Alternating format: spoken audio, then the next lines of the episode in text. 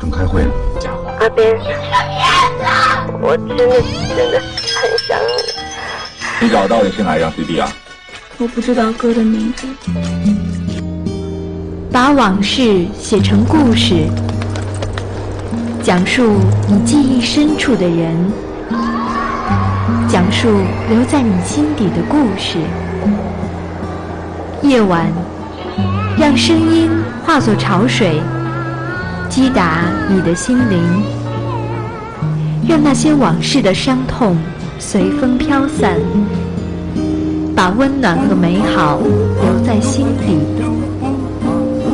请给我讲个故事，《黑白森林》。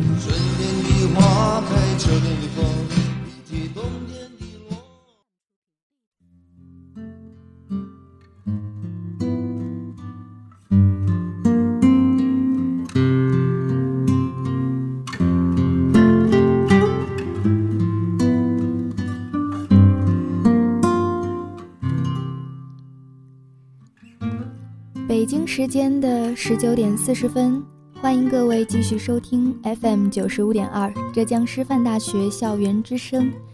这一节是黑白森林的时间，我是静玲。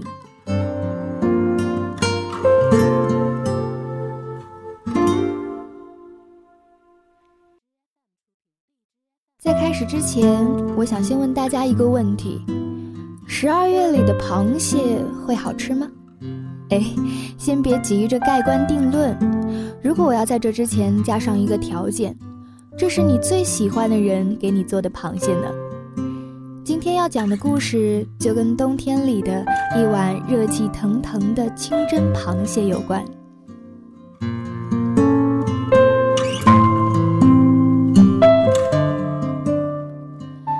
寒假就要到了。可刘英心里更多的不是开心愉快，而是忐忑不安，因为她要带着自己的男朋友洛阳见自己的父母了。虽然她既会唱歌，也很疼自己，不过这木讷的毛病老是不见改善。可是事已至此，接下来的事也只能看洛阳自己发挥了。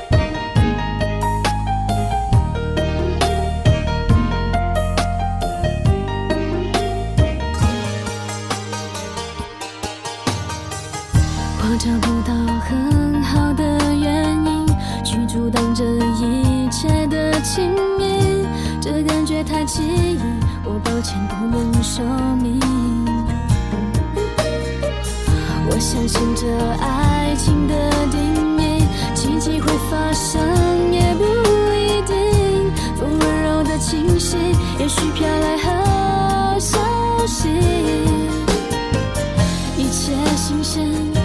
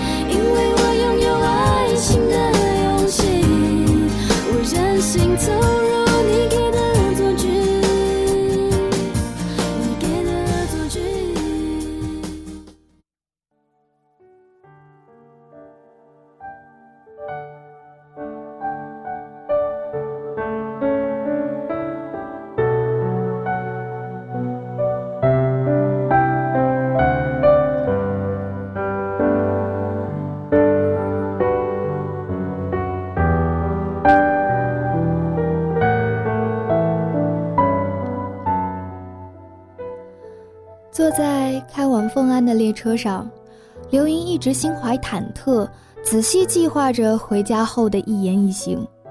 洛阳倒是把头靠在了车窗上，呼呼大睡起来。刘英偷偷别过脸去，看洛阳的侧颜，车窗外是晴空万里，光打在刘莹的脸上，但却好像是洛阳自己发出的光，晃得刘莹睁不开眼。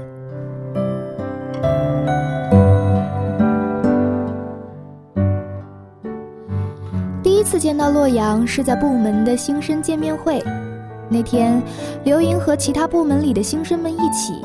一边聊着部门里哪个男生的颜值最高、声音好听，哪个男生性格温柔之类的话题，一边踏进部门临时租用的小教室，洛阳就蹲在黑乎乎的四方形音响面前，神情专注着盯着音箱上一排排长得一模一样的旋钮。很多年后，在电影院里，刘英把头靠在洛阳的肩上。在百无聊赖的剧情与剧情之间的缝隙里，偷瞄洛阳那张具有硬朗线条的侧脸，依旧能从他熠熠生辉的眼睛里找到昔日青春年少时候的热情。当时阳光向下倾倒进教室里的时候，产生了丁达尔效应，菱形的光柱里散布着纷纷扬扬朝着各个方向无序飞舞而去的尘埃。一个人。会在什么时候被爱上？一定是他用全力去完成一件事情的时候。只有在有所追求的时候，人的眼睛才能投射出他灵魂里的真实。只有那种时候，他才会因为心无旁骛，把喜怒哀乐全数描绘在自己的脸上，才会有人看到他纯粹的灵魂。刘莹可能一直都不知道。自己和他的缘分从这一刻就已经开始书写了。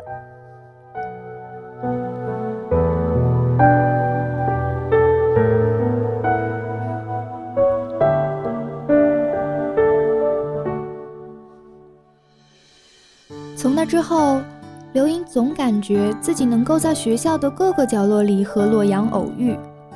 有时是因为部门里的工作，但更多的是寻常的偶遇。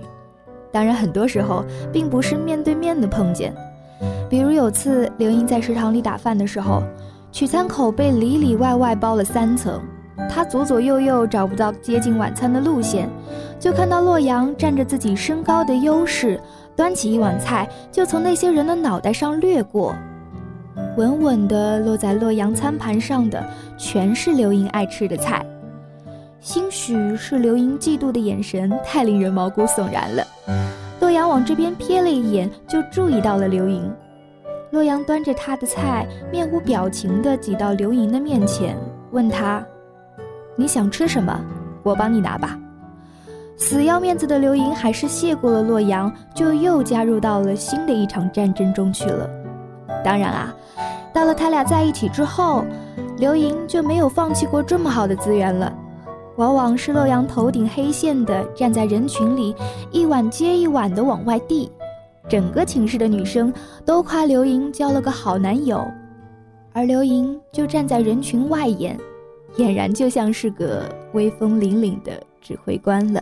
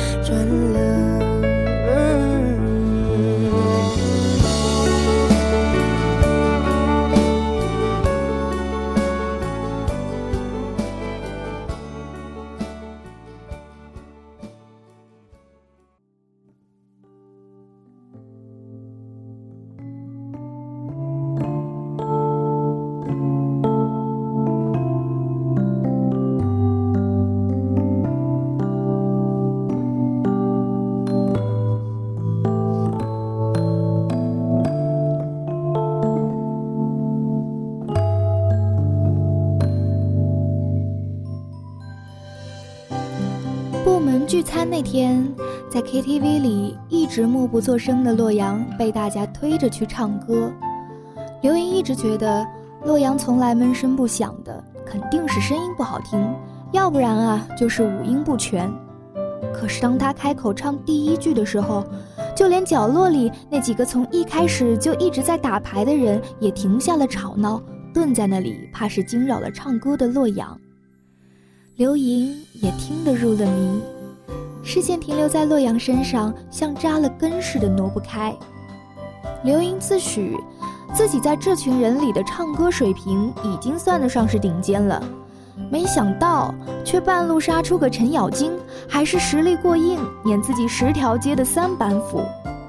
部长这个时候捅了捅洛阳的腰，顺着刘莹直勾勾的眼神看过去，打趣刘莹道：“我和你说话都没有听见。”听这么认真，坦白从宽，抗拒从严，说是不是看上他了？刘莹的脸不知是因为室内空气的闷热，还是害羞，忽地涨红了起来。还有人起哄，说要洛阳和刘莹合唱一首，不由分说的就把他们俩推到了房间的中央。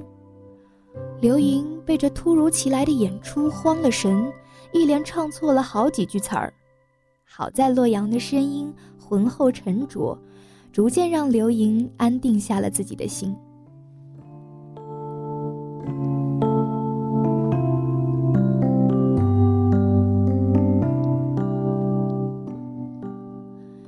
之后，刘莹总是觉得，洛阳总会在自己刚好落难的时候出现在眼前，就好像造物主派遣来的天使一样，既解救自己于水火之中，也让自己显得不是那么尴尬与失态。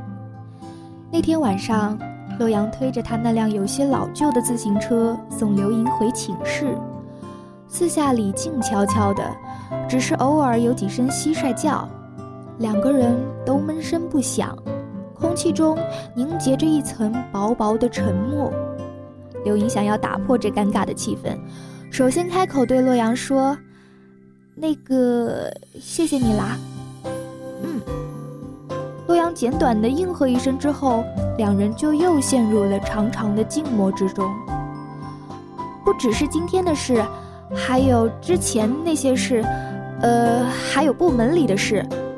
刘英感觉自己有些语无伦次了起来，可洛阳还是一副爱答不理的样子。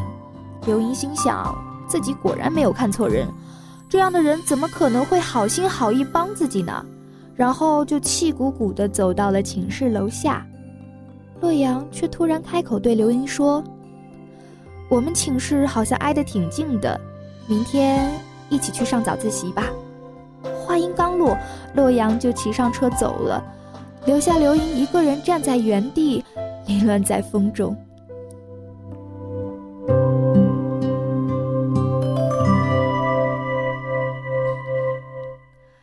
可是第二天，刘莹就忘了设闹钟。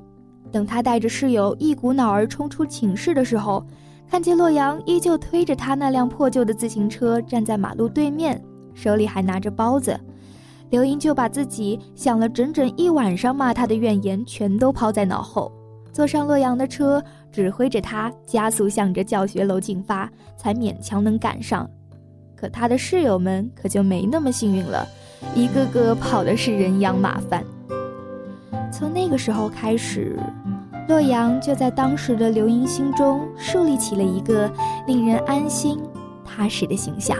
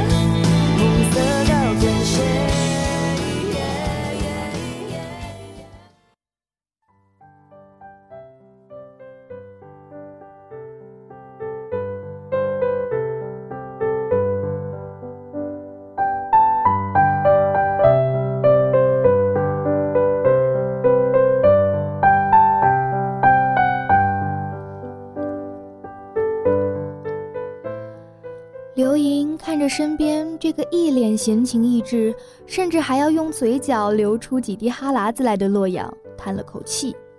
没想到，这个平日里全方位无死角的男神，睡觉的时候竟然没有丝毫顾虑。不过这个时候的刘莹却无暇给洛阳拍下当时歪七扭八的模样做成表情包，她得把有限的时间全部投入到无限的想象洛阳与父母见面时的场景中去。这都得怪罪在自己那闲得没事干的三姨头上。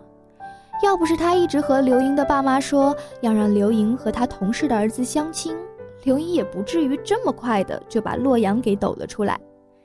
刘莹自己心里也嘀咕着：“真是的，自己明明也就大三嘛，哪有老到要急着谈婚论嫁的地步？”结果，三姨那边是有了交代，父母这边就又开始催着刘莹把洛阳带回去给他们瞧瞧。自己好说歹说，才把这事儿拖到了寒假里，这才有了和洛阳一起坐火车回凤安这一出。刘莹当然自己知道。自己的洛阳到底有多优秀？可是只要一想到待会儿见了父母，不知道他们又要出什么样的问题为难洛阳，本来安定下来的心啊，就又没了个谱。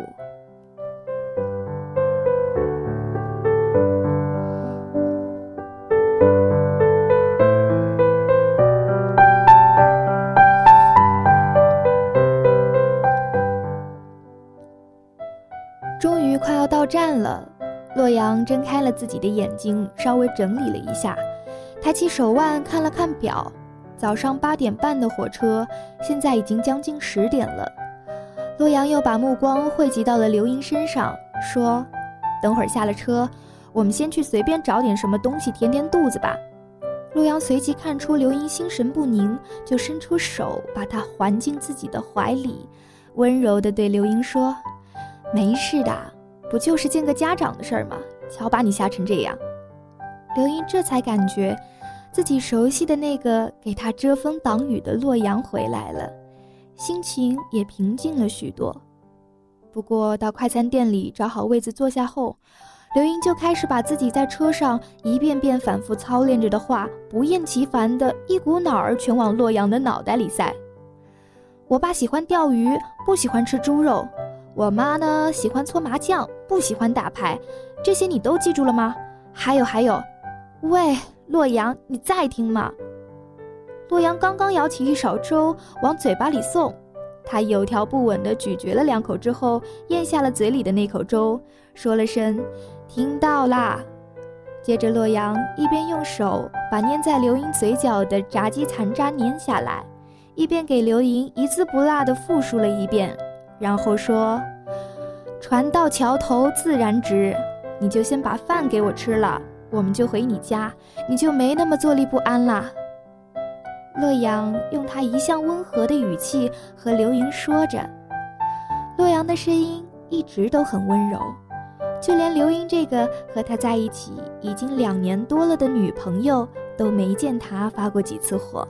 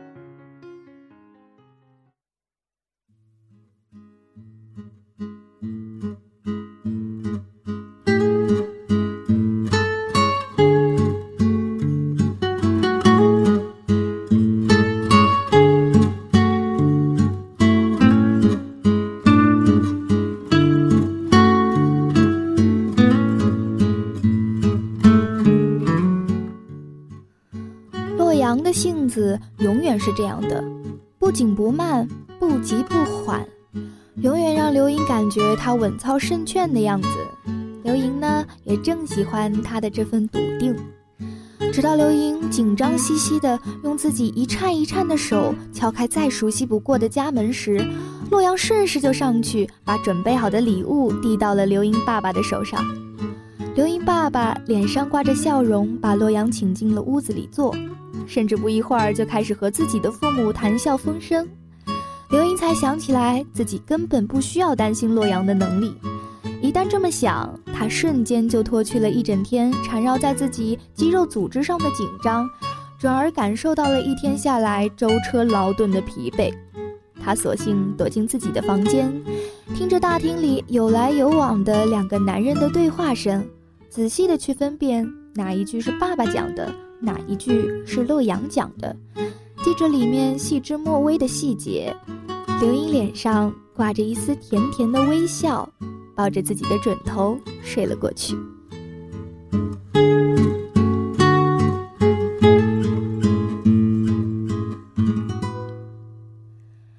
等到刘莹再醒过来的时候，天色已经有些暗了。她打开门，客厅里早就没有人了，父母房间的门关着，厨房里有灯光还在照明。刘莹四下走动了一会儿，却没有看见洛阳。他只好一边揉着眼睛，一边走进厨房，迷迷糊糊地用头抵在那个围着围裙的人的后背上，用撒娇的语气问：“妈，今晚我们烧什么吃啊？还有洛阳去哪儿了？我怎么没看见他？是不是回家了？”刘英一边说着话的同时，一边感受到围裙下刚健的线条，并不像是来自母亲的。洛阳回答刘莹说。今天晚上我们吃清蒸螃蟹，好不好？刘莹的脸一下子又红了起来，上涌的血液让刘莹一下子清醒了过来。可她还是把头靠在了洛阳的背脊上，闭着眼睛小声嘟囔着：“怎么是你在做饭？我爸妈人呢？”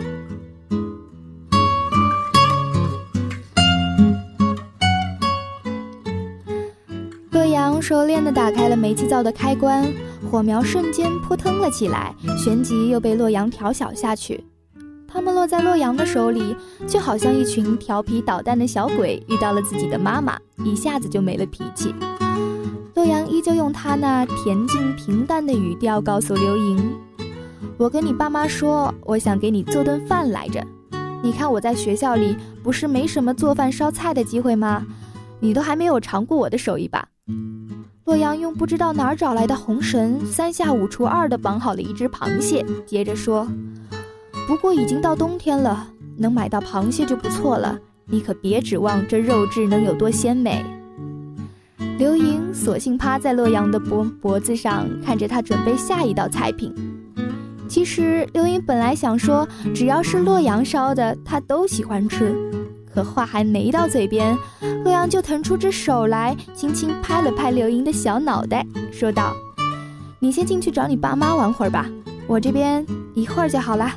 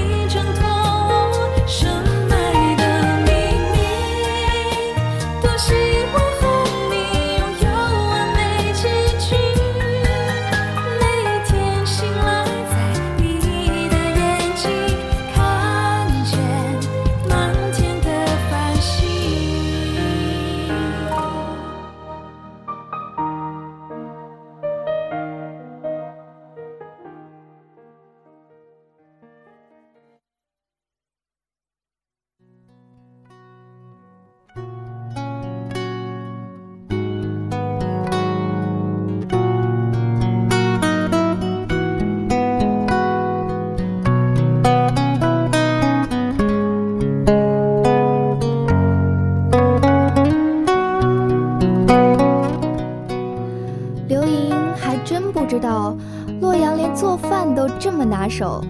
不一会儿，洛阳就戴着手套，有模有样地端上来了一碗热气腾腾的清蒸螃蟹。洛阳进进出出，不一会儿桌上又多了几道家常菜。等菜品全数上齐了，洛阳靠着刘莹坐下，看着满桌丰盛的菜肴，就连刘莹的父母都忍不住赞扬起洛阳的手艺来。而洛阳除了时不时的回答几句，其余的时间都在给刘莹剥着螃蟹。每次经过他手的蟹肉，就格外老实的一整块的从蟹壳里出来，然后被洛阳夹着放到了刘莹的碗里。刘莹看着自己碗里雪白晶莹的蟹肉，美得乐开了花。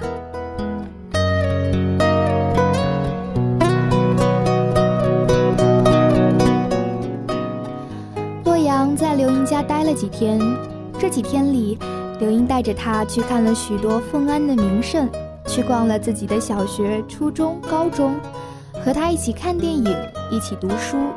有时候就搬张躺椅坐在门前的阳台上，一边前后摇晃，一边看屋檐上的冰凌子化成水，一滴滴的滴落下来。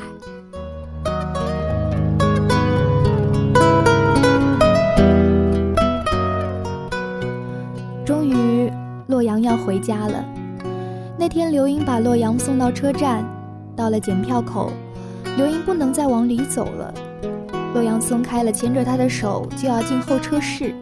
刘英突然让洛阳等等，说完便急匆匆地下楼去。等他回到检票口的时候，刘英牵起洛阳的手，二话不说地往安检那里走。洛阳终于鼓起了勇气，疑惑地问道：“你这是？”刘英诡计得逞般的拿出了手中的车票，说：“我去买了张和你一样的车票，这样你就得带我去你家了。”刘英回头看着洛阳的脸，把他们的手握得更紧了。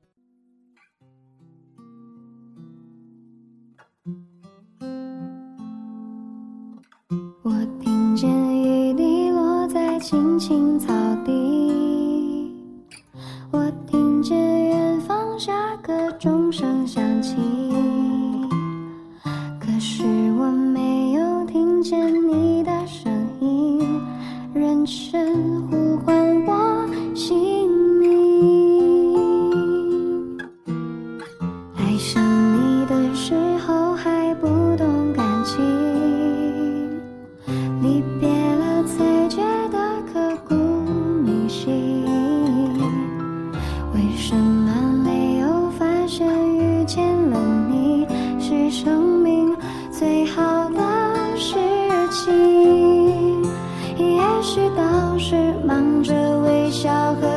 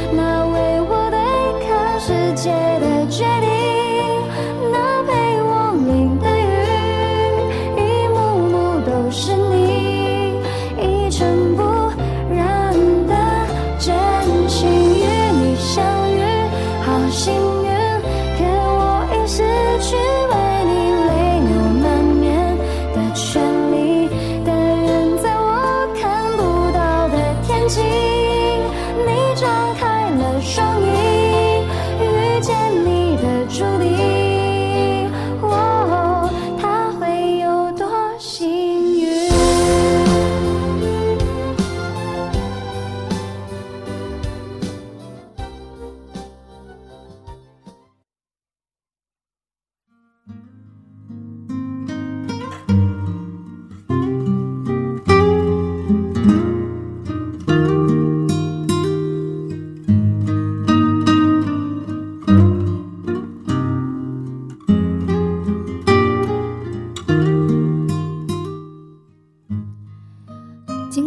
时候，我们总会觉得自己的恋人差强人意，觉得他在自己注意不到的地方会给自己添堵。不过倒过来讲，他也可能会在你想不到的地方藏了一手，等着给你一个惊喜。或许就像是十二月里的螃蟹一样，尽管大家都知道那时候的蟹肉不尽肥美，可是当你蘸上醋放到嘴里。它总会给你的味蕾带去新的体验，感情可能也要这样，别过早的对一件事下肯定的态度，没准你就能体会到不一样的感受呢。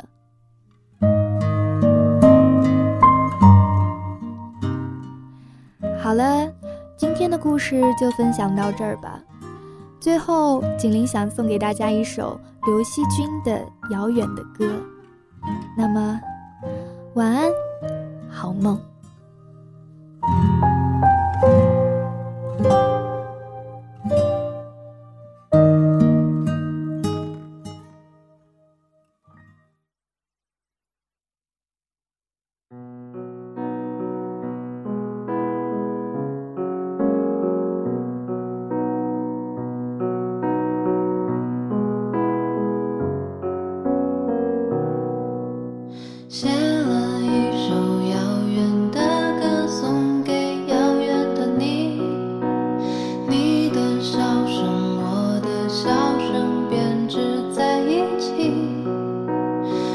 可是。